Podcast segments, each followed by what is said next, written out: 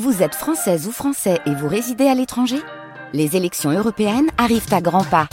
Rendez-vous le dimanche 9 juin pour élire les représentants français au Parlement européen.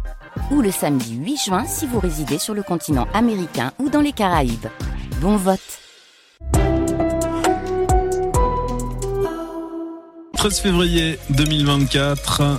Il est midi, vous écoutez France Bleu Lorraine.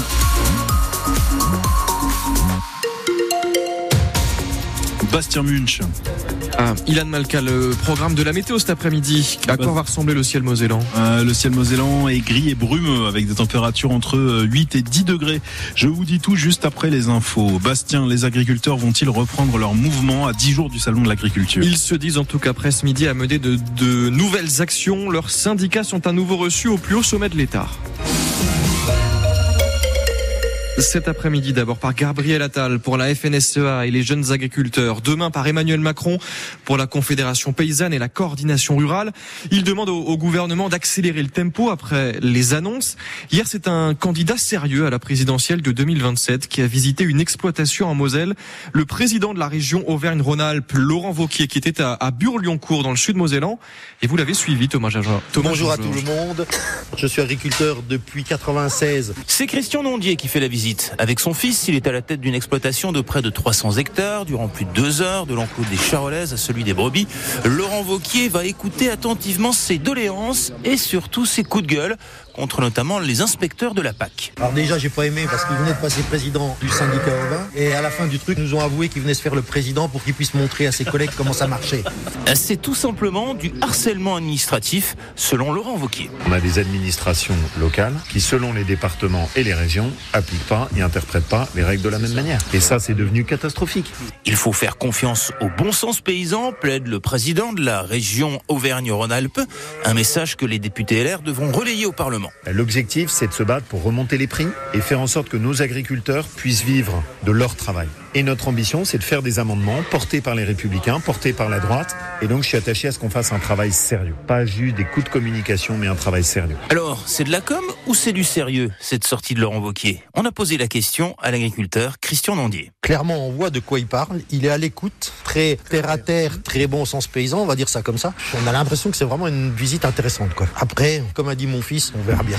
Voilà ces témoignages d'agriculteurs à 10 jours du salon de l'agriculture et ce matin la Commission européenne a adopté euh, l'exemption partielle pour l'obligation des jachères, ces terres qui ne doivent pas être cultivées.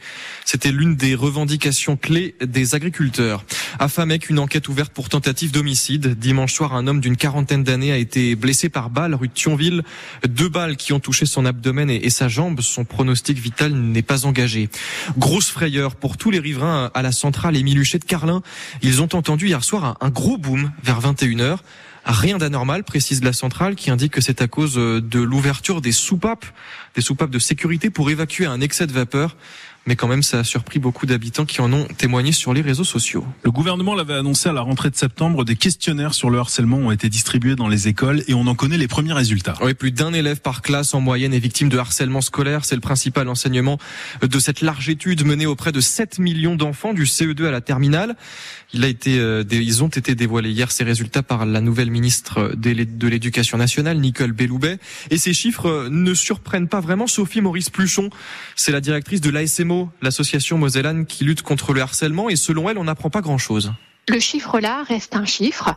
Euh, maintenant, j'aimerais bien savoir euh, comment le questionnaire a été dépouillé. Et puis bon, on savait déjà que c'était un enfant sur dix qui était victime de harcèlement.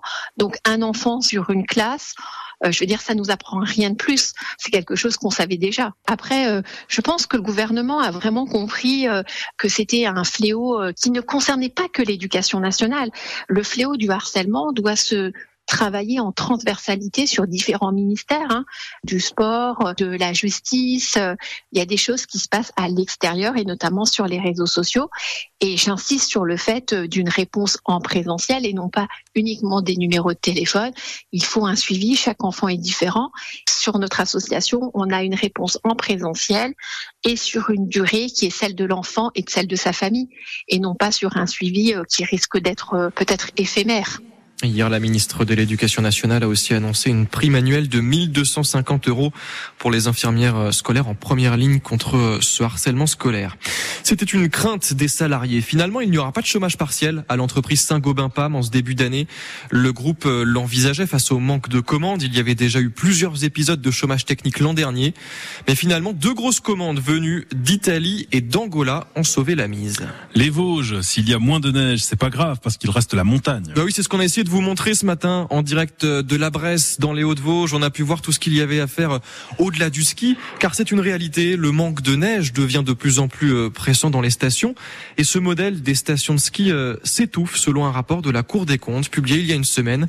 Thomas Gion est élu départemental à Gérardmer. Dans le mot station de ski, je prends toutes les stations de ski, les petites, les moyennes et les grandes. Effectivement, on peut on peut considérer que ça s'essouffle par rapport à, à, la météo, aux températures qui augmentent, euh, aux périodes de neige qui sont de plus en plus courtes, et avec des investissements dans le ski qui continuent, notamment sur de l'immobilier, etc. Donc derrière, il va falloir transiter, il va falloir prendre euh, ce rapport à la Cour, la cour des comptes, l'analyser, en tirer euh, évidemment des, des conclusions.